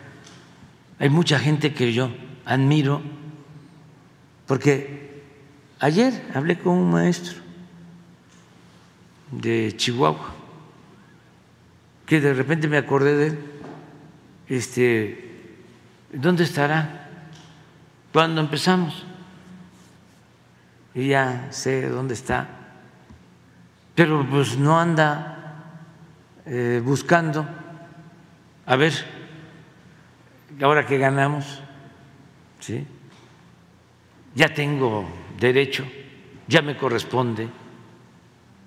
No, ahí anda, sigue trabajando en lo mismo. Le dio mucho gusto que yo le hablara. Entonces, por eso sí, eh, no sé si en la Cámara pero sí en un pueblo, sí. Así como lo hicimos en Campeche, ahora otro pueblo, este, ya termino mi informe del día primero de septiembre del año próximo.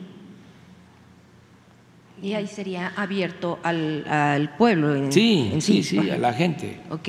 A la gente. Y este, o a lo mejor el Zócalo el último en el Zócalo. Ustedes saben que ya eh, me están pintando, o sea, eh, me están haciendo mi retrato, porque aquí este, están los retratos de los presidentes. Entonces, como ya me voy, tengo que dejar el, retrato. Escogí, ¿sí conocen ustedes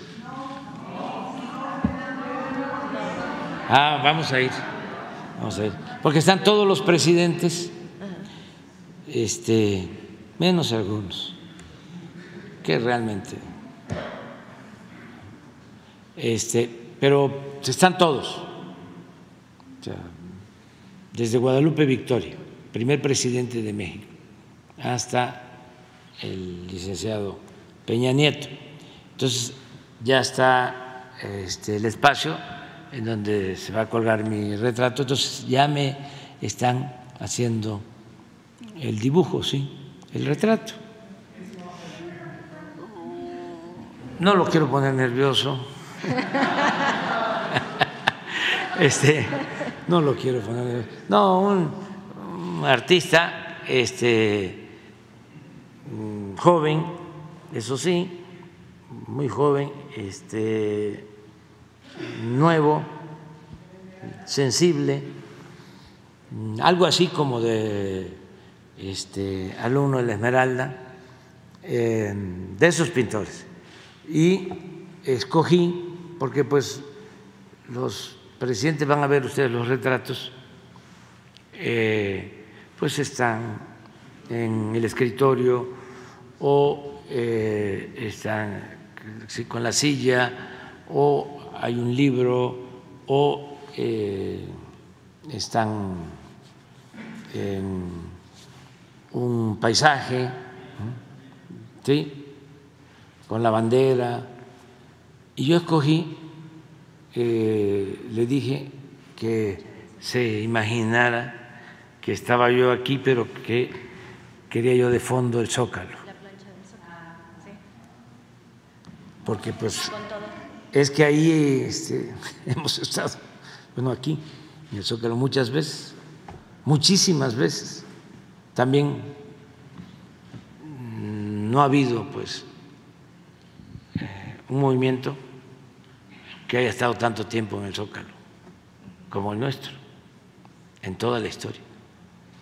Entonces, llegamos aquí porque estuvimos antes, mucho tiempo, en el Zócalo. Eh, señor presidente, bueno, y hablando del pueblo precisamente, eh, tanto que lo quiere usted, en general todo el pueblo, pues ahora que tuvimos la oportunidad de acompañarle a, a Chichen Itza, eh, de regreso pasamos por, em, por el pueblo de Piste y precisamente en, en las artesanías Itzamá, le enviaron esto.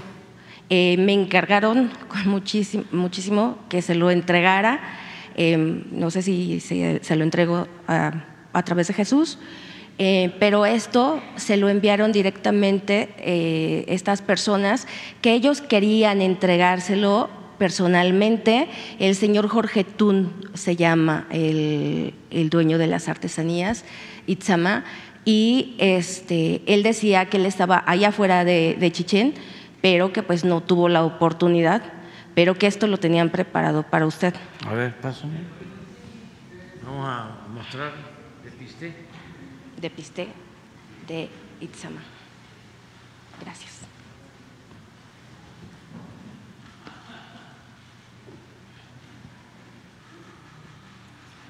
De Chichen Itza. Oh, sí. Y qué belleza. Sí, es tallado a, a, mano y hecho por ellos mismos.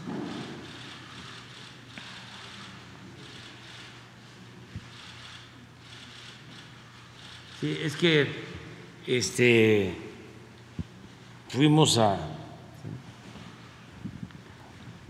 Chichen, que por cierto es ya comentamos y ya vino Diego eh, Prieto y les informó sobre la apertura de Chichén Viejo, sí. que no sí. sé si ya este, se logró porque estaban mejorando el camino. Hay que preguntarle a Diego, Jesús, a Diego Prieto, si ya abrieron este, el público Chichén Viejo. Es bellísimo ese sitio eh, arqueológico. Y finalmente nada más agradecerle eh, el caso de la señora Sandra Torres, que lo habíamos comentado en una de nuestras intervenciones, una señora que estaba eh, peleando al IMSS eh, su, su, pensión, una viuda que estaba peleando su pensión, ya fue solucionado y de igual forma le manda a dar las gracias. Muy bien. Gracias. A ver, la, vamos ya a darle, vamos a darle a la compañera, viene de Los Ángeles y este yo ya, dejen, dejen. Ya, para, Buenos días, señor presidente. Un placer saludarlo. Eh, mi nombre es Mayra Berenice. Eh, vengo de Los Ángeles, California, originaria de Cuernavaca, Morelos, ya ciudadana estadounidense. Llevo 26 años en radio Nuestro programa se transmite a muchas ciudades de la Unión Americana, desde Los Ángeles para Denver, para Phoenix, para El Paso, para Houston, para Reno, etcétera. Así que tenemos un compromiso día a día de compartir con nuestros radioescuchas. A partir del año pasado comenzamos a sacar nuestro programa de radio y empezamos a hacer transmisiones en vivo desde los diversos eh, estados de la República Mexicana. El año pasado estuvimos para Día de los Muertos en Janitzio, Erongarícuaro, Páscuaro, en Michoacán. hemos estado en la Basílica haciendo transmisión en vivo en el Tenampa, en las pirámides de Teotihuacán.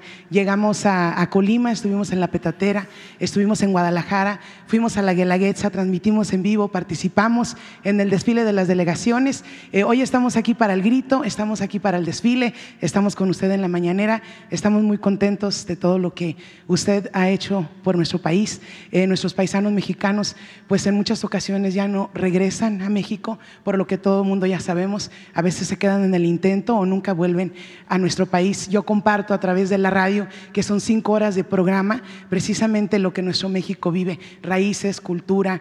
Eh, y todos los avances que hemos tenido y solamente quiero darle las gracias por todo el trabajo que ha hecho durante estos años y pues agradecerle estar aquí pedirle su apoyo para que los diversos representantes de la Secretaría de Turismo de los estados nos apoyen para llevar un pedacito de México a través de redes sociales y de nuestro programa radial todos los días a todos estos estados de la Unión Americana, que nos abran las puertas, que nos permitan estar en zonas arqueológicas. Estuvimos en Mitla, regreso a Mitla para Día de los Muertos y regreso a la Basílica este año y es un placer estar frente a usted. Gracias, presidente.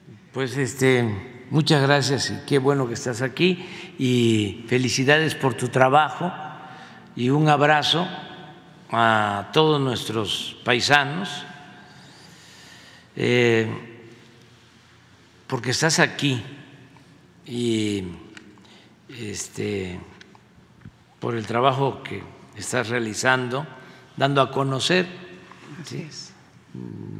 las bellezas eh, de nuestro país, la grandeza cultural de México y por lo que representan nuestros paisanos, migrantes, que eh, los consideramos los héroes, las heroínas de, nuestros, de nuestro tiempo. Este, te voy a, a confesar algo. Aquí donde no nos ven ni nos escuchan. Sí, señor. Eh, le tengo una sorpresa a, los migrantes. Ay, ya está. Le tengo una sorpresa a los migrantes eh, en el grito. Qué bueno. Gracias, presidente. Gracias. Bueno. Gracias, gracias por todo su apoyo. Vámonos a desayunar. Adiós, adiós. Gracias. Adiós.